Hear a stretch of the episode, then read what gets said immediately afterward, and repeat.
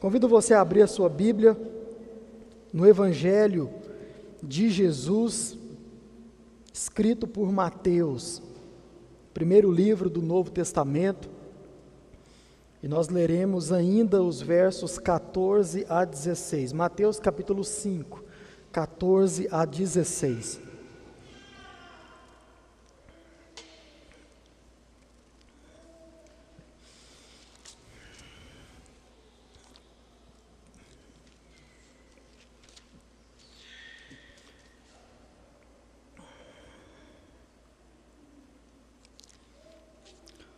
Luz do mundo e a função do discípulo. Mateus 5 diz assim a partir do verso 14: Vocês são a luz do mundo.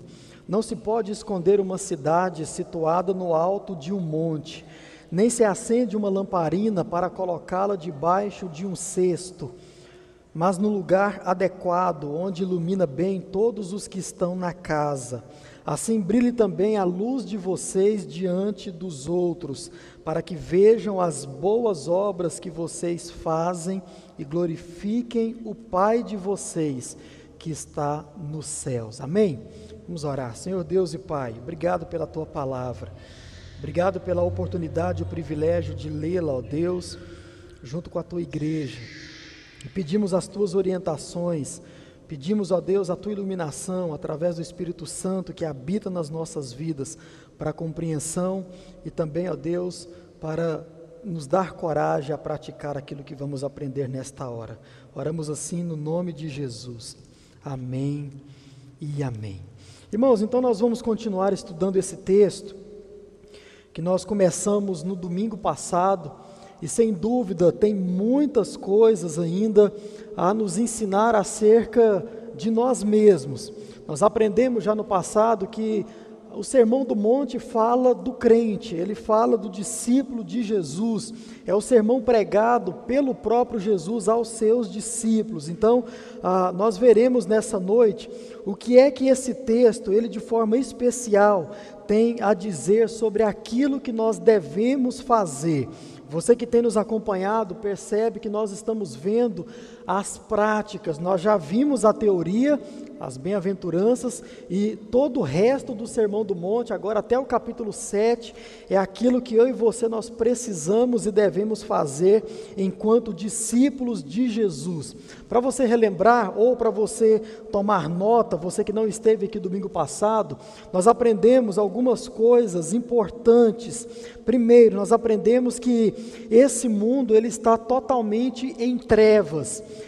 Essa é a condição, uma das condições desse mundo. E nós aprendemos que esse mundo, ele acha que é iluminado por ter um pouco de conhecimento a respeito do ser humano. Nós percebemos isso no domingo passado.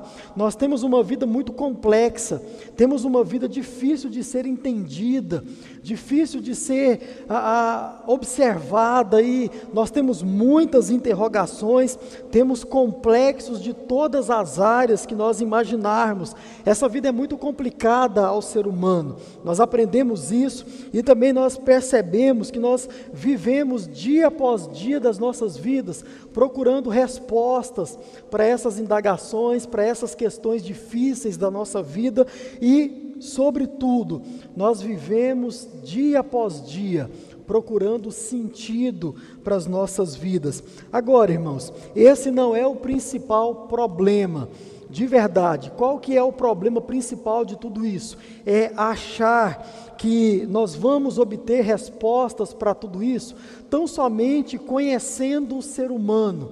Nós citamos aqui muitas coisas no domingo passado, ah, uma que eu faço destaque, a teologia do coach.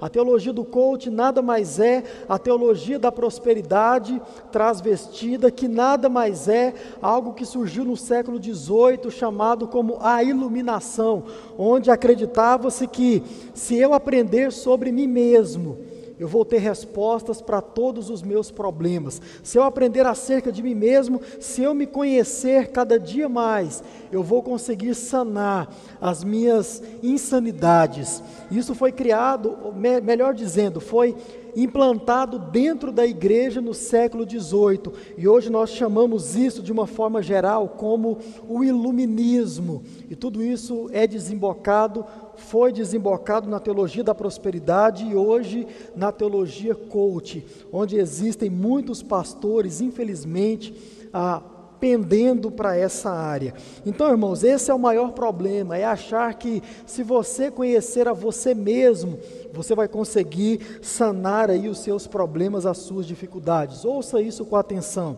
As faculdades da vida, as faculdades intelectuais, as disciplinas que tratam acerca do ser humano, nós citamos muitas aqui, psicologia, a filosofia, sociologia, tudo isso, irmãos, nós não podemos negar, vão nos levar a viver uma vida mais leve, a viver uma vida mais tranquila enquanto ser humano, enquanto homem.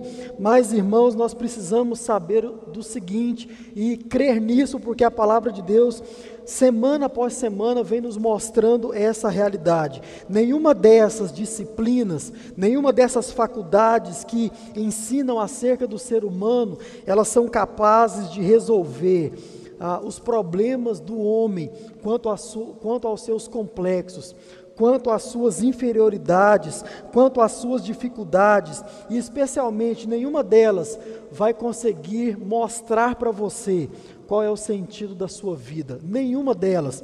Ah, você quer uma prova disso?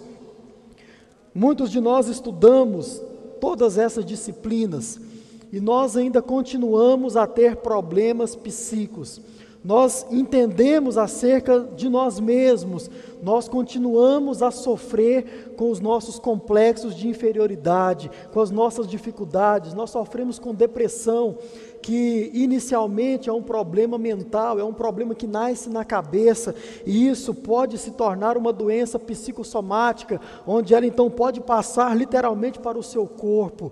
Nós ainda sofremos com tudo isso. Por que, que nós sofremos com tudo isso? A despeito de todas as respostas que nós temos sobre nós mesmos, dadas por todas essas disciplinas. Ora, porque não é isso que vai mostrar para você quem você de fato é. Não é isso que vai mostrar para você o real sentido da vida. Domingo passado nós aprendemos isso. Também aprendemos domingo passado que somente o crente ele pode iluminar esse mundo que está em trevas. Somente o verdadeiro discípulo de Jesus, ele pode trazer luz sobre todas essas questões que nós acabamos de citar aqui e citamos domingo passado com mais detalhes. Somente o crente, irmão, você precisa crer nisso. Somente o crente é capaz de responder todas essas questões complexas da vida. O Senhor Jesus, como disse domingo, ao longo do seu sermão, depois que ele ensinar a respeito da lei, a respeito dos profetas, logo após aqui estudarmos o que é ser luz, nós veremos sobre a lei, nós veremos sobre o que significa Jesus ter cumprido a lei. E depois disso, Jesus vai tratar das principais questões éticas, morais, complexas da vida do ser humano. Então, nós aprendemos isso aqui, quando ele diz que eu e você, nós devemos agir como filhos da luz, como Paulo vai tratar na carta aos Efésios, e nós vamos trabalhar aqui também nessa noite. Agora, irmãos, a questão é o seguinte: nós perguntamos domingo passado como eu, tão somente por ser um cristão, como eu posso responder a todas essas questões complexas da vida se uma pessoa que talvez se aprofundou em uma dessas disciplinas não tem condições? Como eu, um simples cristão, posso responder essas questões da vida? Ora, irmãos, a resposta ela é muito simples, porque foi para os seus discípulos, foi para mim e para você a, a, através dos discípulos no passado, que Jesus olhou e disse: Vocês são a luz desse mundo.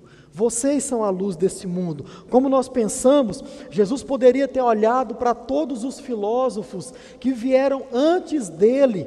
Jesus poderia ter olhado para todos os pensadores e olhado para os seus pensamentos, para os seus escritos a respeito do ser humano, que não foram poucos. Nós citamos muitos aqui. E Jesus poderia ter olhado para tudo isso e ter dito: é sobre isso, isso que vai iluminar o mundo, isso que vai trazer luz a respeito do próprio ser humano para o próprio ser humano. Mas não, Jesus escolhe pessoas simples, olha para homens simples, homens comuns e diz para esses homens: esse mundo está em trevas e vocês são aqueles que são capazes de iluminá-lo. E essa palavra ainda é sobre as nossas vidas hoje, para eu e você que somos discípulos de Jesus. Então, irmãos, tudo isso nós aprendemos no domingo passado e vale a pena você que não viu, você que não participou, voltar lá no canal da nossa igreja e conferir tudo isso com mais detalhes.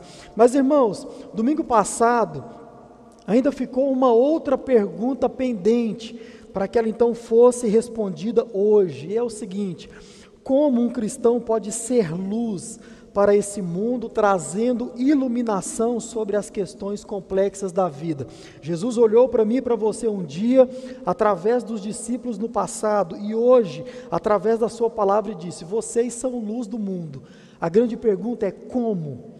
essa luz se dá na prática, na minha e na sua vida. E é isso que nós vamos procurar responder nessa noite à luz da palavra do nosso Deus.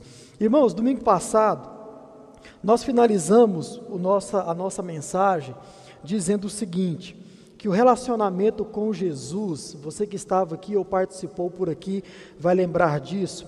O nosso relacionamento com Jesus, ele contribui e muito e digo eu, e também a palavra de Deus, na verdade, em tudo, para as coisas relacionadas a nós, os discípulos dele.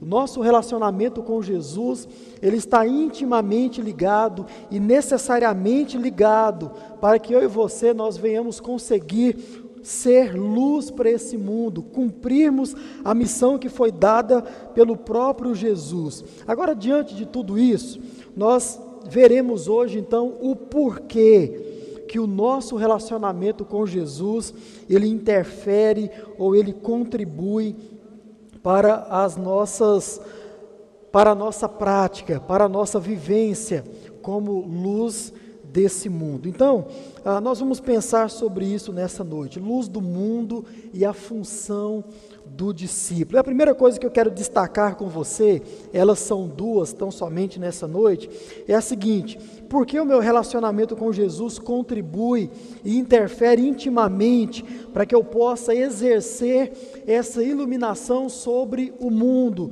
sobre as pessoas, pelo simples motivo, irmão. Primeiro, porque somos luz se estivermos na luz. Hoje nós vamos aprender isso de forma muito clara. Eu só consigo ser luz desse mundo, só consigo exercer a minha iluminação sobre as demais pessoas, sobretudo sobre os ímpios nesse mundo, se eu estiver firmado na luz que é o próprio Jesus. E eu quero convidar você a fazer uma comparação de textos comigo agora, mas não são textos escolhidos aleatoriamente, não, mas se tratam de textos que são palavras do próprio Jesus. E eu convido você a voltar aí onde está aberto na sua Bíblia e ler o início do nosso texto, Mateus capítulo 5, o verso de número 14. Nós lemos o seguinte: Vocês são a luz do mundo.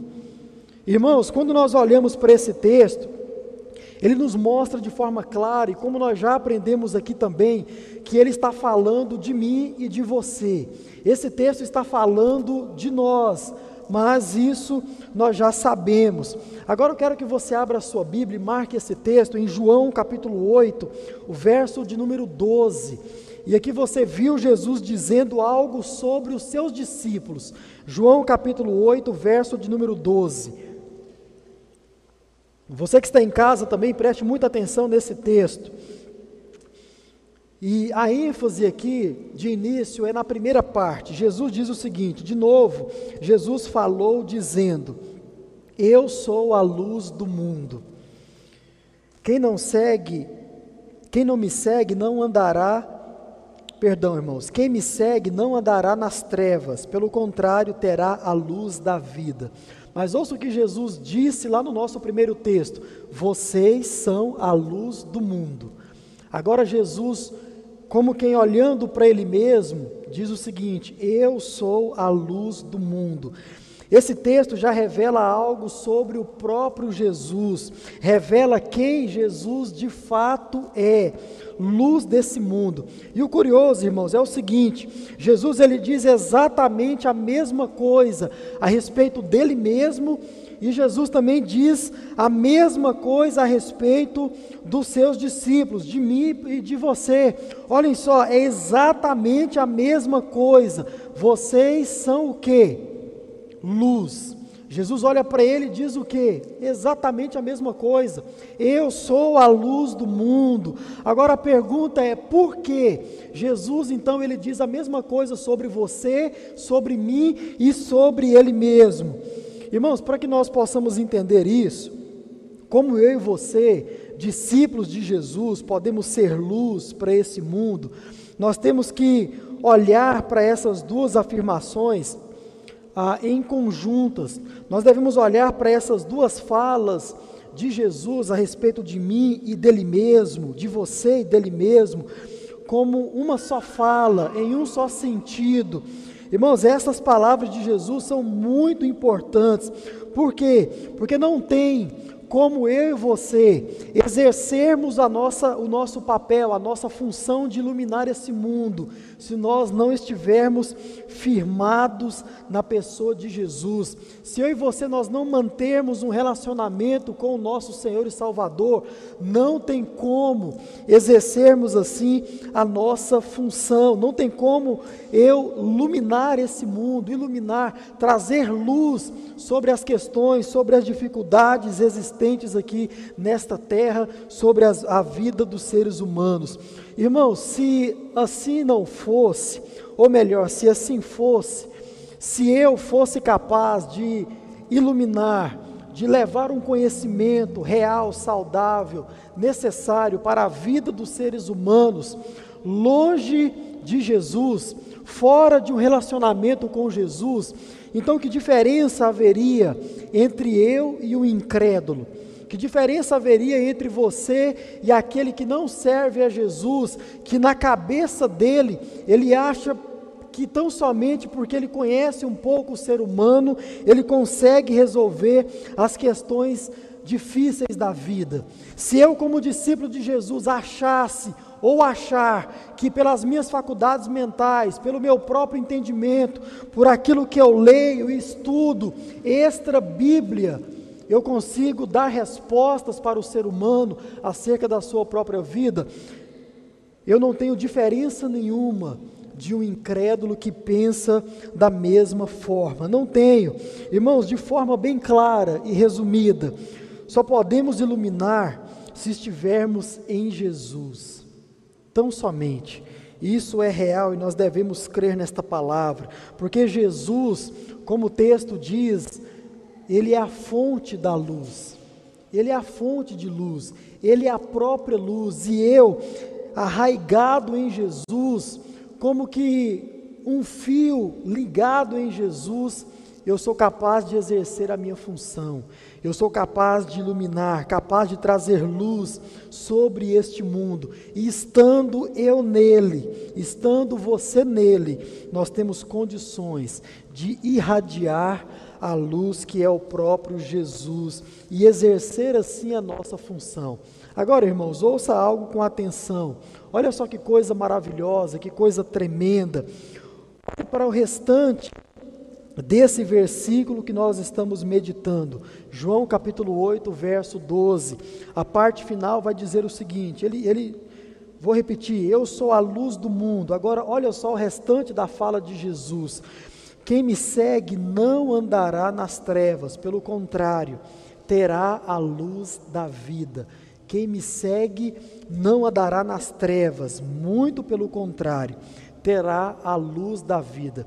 Irmãos, esse ponto ele é muito importante e ele deve ser analisado por nós com muito cuidado, com bastante atenção, porque quando nós olhamos para esses dois textos, considerando-os de forma igual ou igualmente, nós temos uma compreensão geral ah, aquilo que Jesus está falando e uma compreensão adequada daquilo que Jesus fala a respeito de mim, a respeito de você e a respeito também dele mesmo. Ouça, nós não fomos chamados tão somente para sair das trevas e andar na luz. Existe muito crente por aí achando que a vida cristã se resume tão somente nisso. Ah, não, eu estava em trevas, eu era trevas, como nós leremos aqui ainda, e agora eu ando na luz e ponto. Quando você linka esses dois textos, olha para esses dois textos em conjunto, como deve ser feito, porque se tratam de palavras do próprio Jesus a respeito de dois tipos de pessoa, a pessoa dele e a pessoa do seu discípulo. Então, ah, nós não fomos chamados tão somente para sairmos das trevas e andarmos na luz, mas sim também nós fomos chamados para sermos transformados na própria luz. Você olha esses dois textos com atenção, você percebe isso de forma muito clara. Eu e você, nós fomos convidados, chamados a nos transformar a nos transformarmos na própria luz pelo nosso Senhor Jesus, depois de ter aceito o desafio e a preciosidade de andar ao lado de Jesus, ou melhor, de andar após Jesus, de segui-lo. E não tão somente isso, ainda mais, com tudo isso nós fomos chamados, ouça, a arrancar aquelas pessoas que ainda estão nas trevas e trazê-las para a luz, conduzi-las para a luz. Ou seja, irmãos, somente nós, nós os que fomos transformados, somente nós os que fomos trazidos para a luz e agora nós somos a própria luz, porque estamos firmados em Jesus, que é a essência, que é a fonte de luz, através do nosso relacionamento com Jesus. Irmão, somente nós podemos iluminar esse mundo que está em trevas. Eu preciso acreditar nisso, você também precisa crer nisso. Mas, irmãos, para que isso se torne algo real na minha e na sua vida, para que isso se torne algo real nos discípulos de Jesus, sobre aqueles que estão em trevas, irmãos, nós precisamos nos firmar cada dia mais na pessoa de Jesus longe dele, como nós já estudamos aqui nas quartas-feiras passadas, há algum tempo, a, a luz da parreira, irmãos, longe dele a nossa tendência é secar, e diria eu, à luz desse texto, longe dele a nossa tendência é apagar, longe dele a nossa tendência é, é nos ofuscar, e nos ofuscando, nós também estaremos ofuscando o próprio Deus, o próprio Senhor Jesus. Abra sua Bíblia em Efésios capítulo 5, marque esse texto, o verso de número 8, vai deixar tudo isso de forma mais clara, mais evidente. Paulo confirmando a igreja que ele plantou, tudo isso que foi ensinado e pregado por Jesus antes dele. Efésios 5, capítulo 8. Porque no passado vocês eram trevas, mas agora são o que? Luz.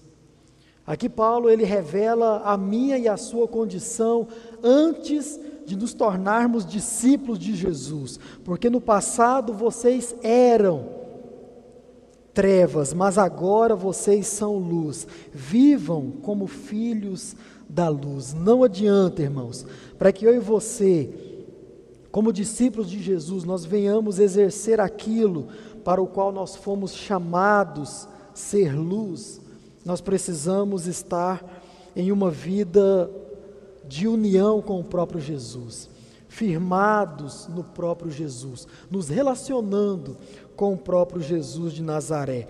Aí, irmãos, quando eu penso em tudo isso, como sempre, nós lemos a Bíblia pensando, lemos a Bíblia olhando para os nossos dias, ah, me vem uma interrogação, me vem uma pergunta na mente. E essa interrogação, gerada por esse pensamento de olhar essas palavras de Jesus a respeito de mim e a respeito dele mesmo, isso me gera também uma preocupação, não tão somente uma interrogação, mas essa interrogação me gera uma preocupação. Por quê, irmãos? Porque muitos crentes, a pergunta que vem é o seguinte: por quê? que a despeito de Jesus ter dito isso a respeito dele mesmo e a respeito do discípulo dele, por que que ainda hoje muitos crentes não conseguem ajudar as pessoas nas suas dificuldades? Por que que muitos crentes hoje não conseguem ajudar as pessoas nos seus anseios, não conseguem ajudar as pessoas nos seus questionamentos? Por que, que muitos cristãos não conseguem olhar para um ímpio que está procurando um sentido da vida e mostrar para ele o sentido da vida? Porque esse crente achou um dia, se é que achou. A pergunta que vem à minha cabeça é exatamente essa. A palavra de Jesus a meu respeito e ao seu respeito foi liberada. Essa é uma condição. Condição é um estado parado, é algo que permanece. Vocês são luz do mundo. Por quê? Que isso não é realidade na vida de muitos crentes. Irmãos, por que que todas as vezes que muitos crentes são procurados por ímpios para iluminar as suas vidas, esses que estão em trevas, sendo escravos do pecado, por que, que quando muitos crentes são procurados para iluminar aqueles que estão em trevas nos seus pensamentos, estão em trevas nos seus pecados, nas suas maneiras de viver, por que, que muitos não conseguem iluminar a vida dessa pessoa, levando um conhecimento saudável, levando um sentido saudável, levando respostas verdadeiras para esse homem, para essa mulher que está perdido em trevas sobre os seus pecados. Por quê? A resposta é muito simples e também muito triste, porque esses crentes que nós estamos citando aqui, eles não têm de fato e de verdade um relacionamento com Jesus. Isso é muito perceptível na vida de muitos, quando a, as, as elucubrações da vida vêm à mente, quando as perguntas da vida vêm à mente, quando as dificuldades batem à porta. Irmãos, pessoas crentes não têm que se firmarem, não têm algo para olhar e dizer o seguinte: não, a minha fé está firmada nisso. Eu não preciso fraquejar, eu não preciso desanimar, eu não preciso desistir da vida, porque eu sei em quem tenho crido. Por que, que muitos não conseguem dizer isso? Como disse e repito, a resposta é simples, mas triste. Não existe um relacionamento com Jesus. Por quê? Porque elas ainda acreditam que se relacionar com Jesus é manter a sua vida eclesiástica. E nós já pensamos sobre isso aqui, não vou me delongar. Não adianta, irmãos, para sermos luz desse mundo de fato e de verdade. E como nós temos aprendido, o Sermão do Monte revela aquele que é de fato e de verdade luz desse mundo. Nós só vamos conseguir somente estando em Cristo permanecendo nele, nos relacionando com ele, somente partilhando da essência ou da mesma essência que o nosso mestre. Irmão, já pensou que privilégio ter a essência de Jesus na sua vida? através do Espírito Santo. Já pensou que privilégio você ser alguém sobre o qual Deus olha e diz o seguinte: esse foi criado a minha imagem e semelhança. Todos os seres humanos foram criados à imagem e semelhança de Deus, mas ouça, o discípulo de Jesus é aquele para o qual o próprio Senhor olha e diz o seguinte: esse é um seguidor, esse é um discípulo, esse é alguém que vem após mim, esse é alguém que decidiu andar sobre as minhas ordens, sobre os meus cuidados, sobre as minhas ordenanças. Esse é a luz desse mundo.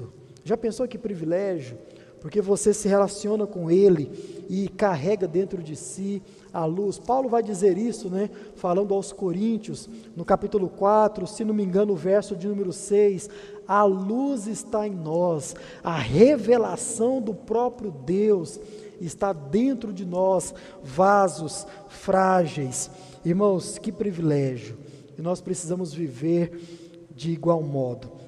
Mas aí, irmãos, talvez você esteja ainda se perguntando, pastor, como eu posso me relacionar então com Jesus? Eu entendi que é necessário, eu entendi que sem o meu relacionamento com Ele, eu não sou capaz de exercer a função para a qual eu fui chamado, ser luz.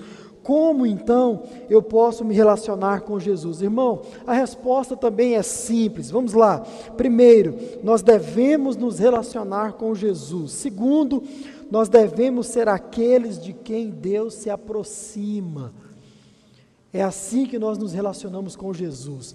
Quando o Senhor olha para a minha vida e diz o seguinte: esse é um bem-aventurado, esse é alguém que é feliz, não por causa das coisas que tem nesse mundo, mas porque é alguém de quem eu me aproximo. Devo ser um bem-aventurado. Lembra? Lá no passado, quando nós estudamos o significado de bem-aventurado, ah, um deles, e o mais expressivo, à luz do texto original, significa exatamente esse: ser abençoado. Ser, e ser abençoado não é ter prosperidade nesta terra, literalmente. Ser abençoado é ser alguém de quem Deus se aproxima. Isso é ser bem-aventurado, isso é ser alguém abençoado, isso é ser alguém mais que feliz. Porque, a despeito de toda tribulação, a despeito de toda e qualquer dificuldade, muitos olham para os servos de Deus e vê esse homem, essa mulher de Deus feliz da vida, e ele se pergunta: por quê? Porque ele é alguém de quem Deus se aproxima. E alguém, para que Deus possa se aproximar, como nós aprendemos hoje pela manhã, deve ser alguém que não se importa se a sua vida material, financeira, pessoal, sentimental está bem ou não.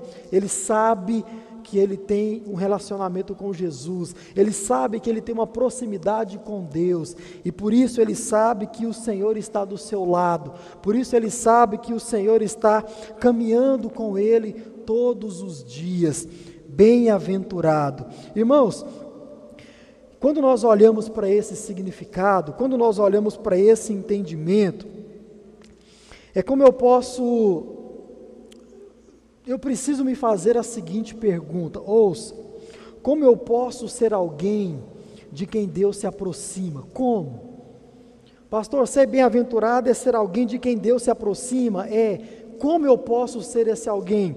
Irmãos, a resposta é muito clara, como nós já citamos aqui. É só você olhar para as bem-aventuranças, é só você observar as bem-aventuranças.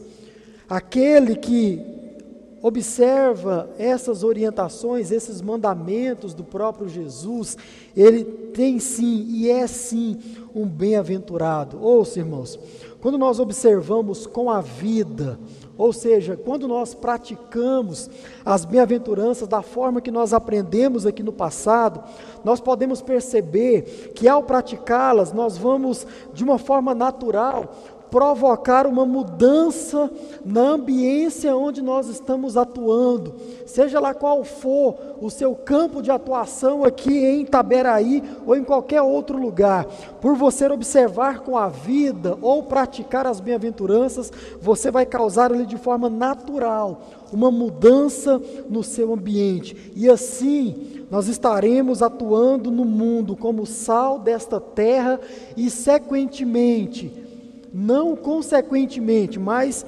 sequentemente nós vamos estar atuando também como luz desse mundo. Como? Ouça, irmãos, através do nosso testemunho de vida. Através do nosso testemunho de vida. Eu quero finalizar, antes da nossa aplicação, traduzindo tudo isso em um exemplo.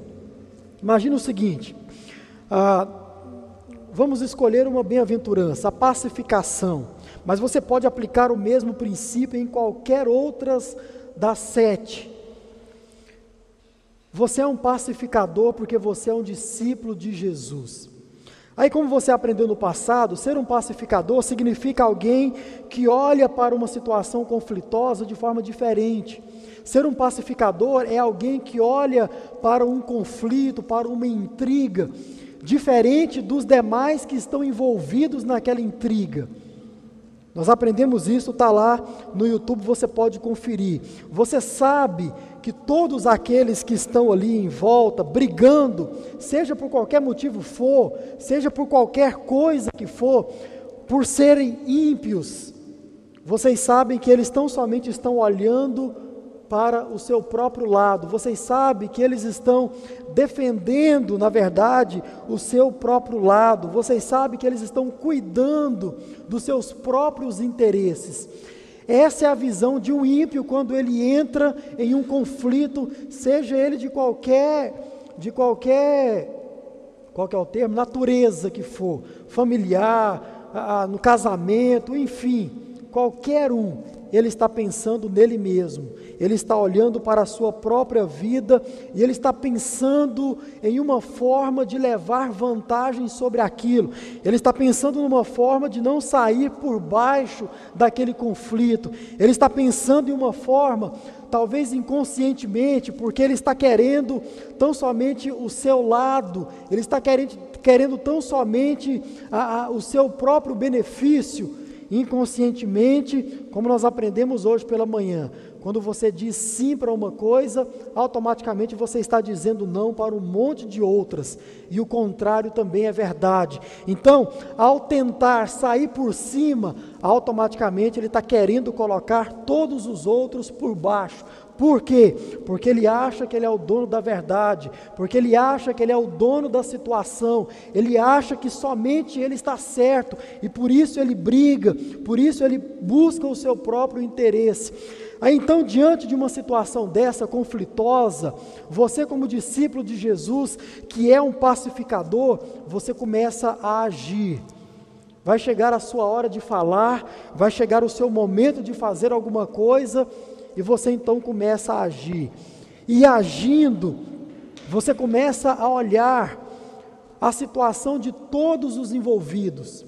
Agindo, você começa a olhar os interesses de todos aqueles que estão envolvidos. Agindo, você consegue olhar, sobretudo, para as necessidades de todos aqueles que estão envolvidos nesse conflito. Lembre-se, o ímpio não está pensando nisso. O ímpio não está pensando em você, como você sairá daquilo, o que é que você vai perder com isso. Não, ele está pensando tão somente nele mesmo. Você começa a agir e olha para todos. Você pensa em todos. Você olha para a necessidade de todos. Aí, por causa dessa atitude sua, por causa da sua fala, do seu jeito de tratar, diferente de todos os outros, Alguém olha para você e diz o seguinte: Olha, por que é que você está tratando isso diferente de mim? Por que é que você está tentando ajudar a todo mundo se eu estou pensando tão somente no meu lado? E ele então começa a se fazer perguntas, e ele chega para você e faz exatamente as mesmas perguntas: por que você está agindo assim? Porque enquanto estão todos olhando para si mesmo, você está olhando para todos. Até em muitos casos, se você tiver a mansidão, você vai estar abnegando o seu lado em prol do lado do outro. Ele então pergunta para você: por quê? Aí então você responde para ele: é porque, meu amigo, eu tenho uma outra forma de ver a vida, eu tenho uma outra forma de ver as coisas, eu tenho uma outra maneira de agir sobre as situações, sobre as dificuldades, sobre os conflitos, eu não vejo como os outros estão vendo. Aí então ele vai te perguntar: mas que forma é essa? Ou por que você tem essa forma de agir? Por que você busca a paz de todos? Por que você busca ajudar a todos, até mesmo com risco de perder tudo? Aí você responde para ele: não, porque eu sou um discípulo de Jesus porque eu sigo as orientações de um mestre sobre todos os mestres, porque eu sou um cristão. E por ser um cristão, eu sou um pacificador, por ser um cristão, eu sou um manso, por ser um cristão, eu procuro viver em retidão a minha vida, e viver em retidão a minha vida é também olhar para a necessidade do outro, porque eu sou misericordioso. Exercer a misericórdia é ter compaixão, e ter compaixão, você já aprendeu, é me colocar no lugar do outro. Ora, quando eu me coloco no seu lugar, não tem como eu agir em prol de mim mesmo. Não tem como. Se você diz que se coloca no lugar de alguém e ainda continua agindo tão somente para você, não é compaixão que você está exercendo, é qualquer outra coisa, menos compaixão. E você assim responde. Ele pergunta: pacificador, manso, como assim? O que significa ser tudo isso? Aí, meu irmão, você olha para esse homem ou para essa mulher que está te perguntando esse tipo de coisa, e agora você passa a fazer pergunta para ele. E você pergunta o seguinte: por que é que você está, está tratando essa situação da forma que você está tratando? Por que, que você está agindo da forma que você está agindo, olhando tão somente para si mesmo? Aí ele certamente vai te responder, dependendo da situação, do conflito, ele vai te responder o seguinte: não, porque eu sou homem, e homem não leva desaforo para casa. Ora, porque eu acho que eu estou certo nisso. Ora, porque eu não vou sair daqui perdendo.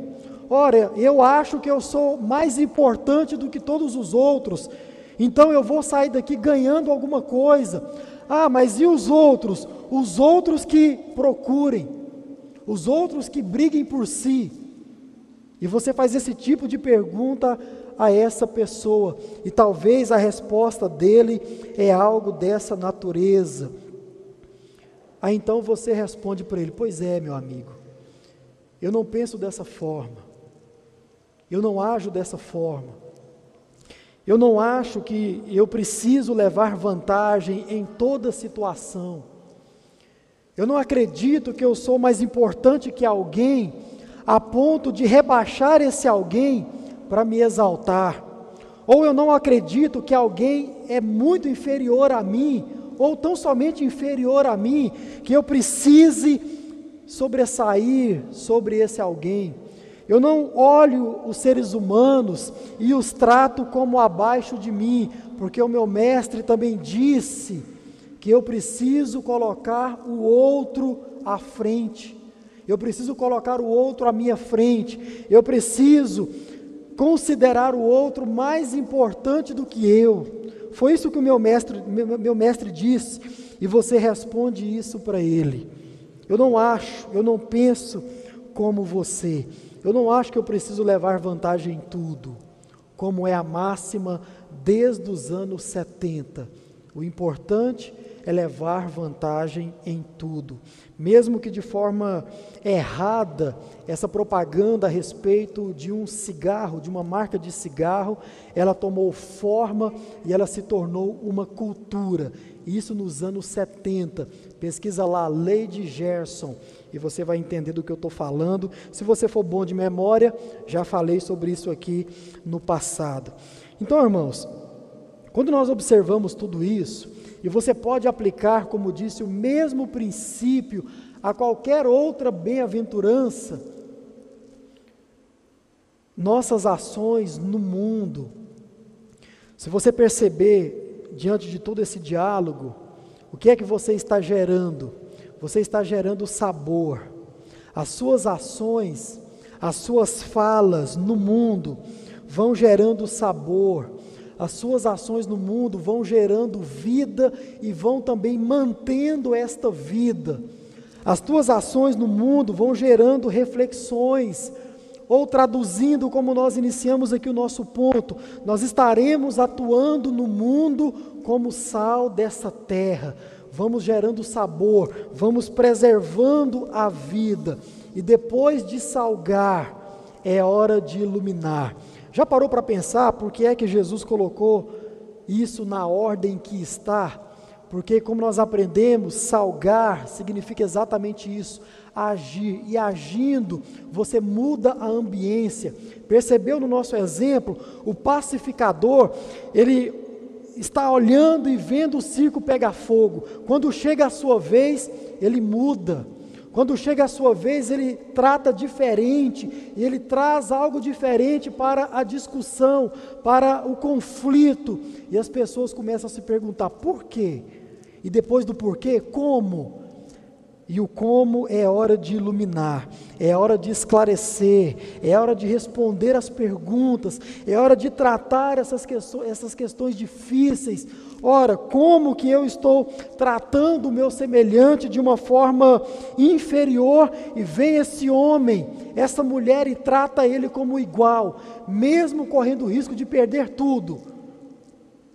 É hora de iluminar. E você então passa a trazer luz sobre esse tipo de pergunta. Meu irmão, quando você observa tudo isso, quando você observa todo esse diálogo, ouça, depois de, de, uma, de uma conversa dessa, depois de um conflito desse, depois de tudo isso, algo pode acontecer. Ouça com atenção.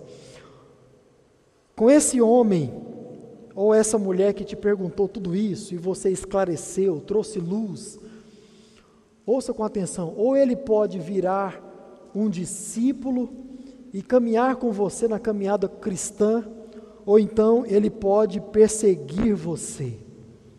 Por quê? Como nós já aprendemos aqui no passado, não tem como alguém se deparar com a verdade do Evangelho, não tem como alguém se deparar com a pureza do Evangelho e permanecer o mesmo. Não tem como. Se se encontrou com, com o Evangelho puro, verdadeiro, não mudou, vai permanecer em trevas e mais, pode virar um perseguidor seu. Pode virar, porque alguém que trata um conflito dessa maneira, se você decide agir assim no seu casamento, você pode ser perseguido você pode ser mal compreendido. Se você decide agir assim no seio da sua família, sobre aqueles que não são cristãos, você pode ser perseguido por isso. Ou então, você vai ganhar essa pessoa para Cristo e ele vai caminhar com você na luz e vai ser transformado em luz. E através do seu testemunho, ele vai poder também iluminar a vida de outros, vai poder salgar a vida de muitos outros. Porque, meu irmão, não tem como alguém estar diante da luz, ou ele vai permanecer nas trevas e ele ainda pode perseguir, pode se virar contra você. Então, meus irmãos, essa é a função do discípulo. Essa é a nossa função como discípulo de Jesus. Devemos nos relacionar com Ele e também ah, depois disso e através disso, nós assim podemos exercer o nosso papel que é iluminar esse mundo como manda o nosso Jesus para com o seu discípulo. Pastor, como de fato, de verdade, na prática, depois que eu sair por essa porta, como eu posso me relacionar com Jesus e exercer o meu papel nesse mundo? ser luz, mostrando que eu sou um verdadeiro discípulo. Como? Aí talvez você me, me perguntaria: é lendo a Bíblia? É orando? É cantando? É falando coisas bonitas para Jesus? É falando coisas bonitas para outras pessoas de Jesus? Talvez você possa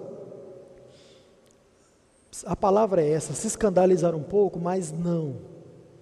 Não necessariamente. Ouça com atenção, e aqui já é a aplicação para a sua vida. Obedeça aos ensinamentos de Jesus. Quer saber como você pode se relacionar com Jesus? É obedecendo os seus ensinamentos, obedecendo os seus mandamentos. Por quê? Porque você só pode mostrar que é um seguidor de Jesus, você só pode mostrar que é um discípulo de Jesus se você obedece aos seus mandamentos. Pastor, mas se eu tiver fé, isso não mostra que eu sou um discípulo de Jesus? Ouça, irmãos, na maioria dos lugares no Novo Testamento, fé significa obediência. Na maioria dos lugares no Novo Testamento, a palavra pistes, em grego, fé, no português, está ligado a obedecer, está ligado ao seguinte: depois que você ouviu, agora você faz. Lembra na segunda lição, se não me engano, a respeito daqueles que chegaram diante de Jesus e disseram: Senhor, eu quero te seguir. Tá certo. Isso significa que você crê. Isso significa que você tem fé. Isso significa que você acredita em mim. Ok. Agora vai lá e faz isso. Não, mas deixa primeiro eu ir sepultar o meu pai. Não, deixa primeiro eu despedir da minha família. Fé não é só crer, fé é também obedecer. Portanto, você só pode mostrar que tem fé em Jesus. Perdão, você pode mostrar que tem fé em Jesus quando você diz coisas para Ele, coisas bonitas. Você pode mostrar que tem fé em Jesus quando você diz coisas boas dele para outras pessoas. Mas, irmão, isso é muito bom, mas não é suficiente para se dizer um seguidor. Não é o suficiente para se dizer discípulo. Leia o Novo Testamento com atenção e você vai perceber isso. Mas você quer um exemplo? Lucas 9, verso 23. Eu não mandei esse texto para lá, mas é bem conhecido, ouça com atenção. Jesus dizia a todos: Se alguém quer vir após mim, negue a si mesmo dia após dia, tome a sua cruz. Depois que você fazer tudo isso, aí você me segue. Ou seja, para que eu possa dizer que eu sou um discípulo de Jesus, eu preciso cumprir aquilo que ele disse para eu cumprir.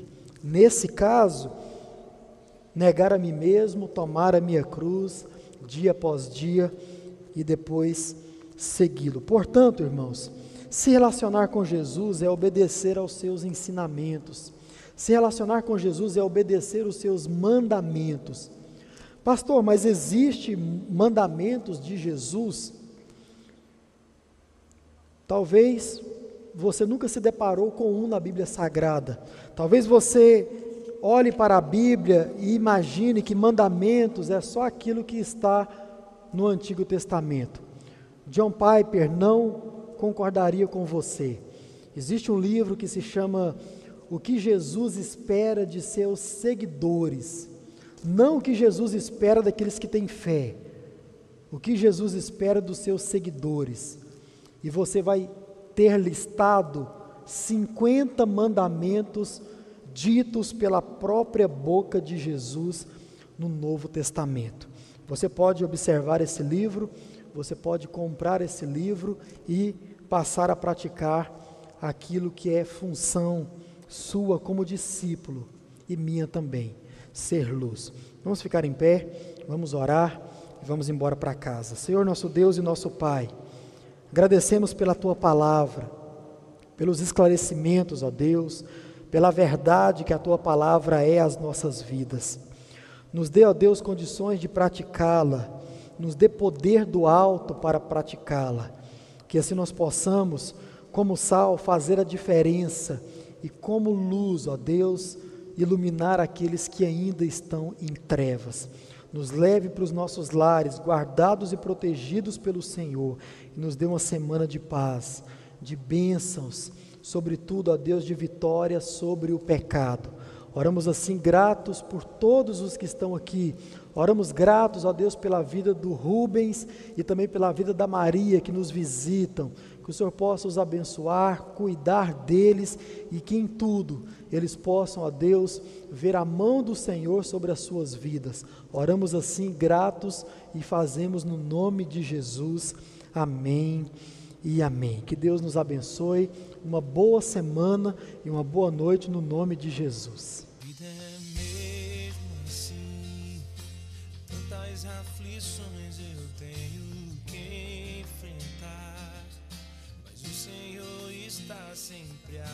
Proteger te sinto aqui. Quando o vento sopra contra mim, os problemas tentam me abater. Eu me lembro grande, eu sou, me enviou. Eu tenho um chamado, jamais vou me calar. Eu tenho um chamado, o Evangelho escolhido no ventre da minha mãe. Eu sei que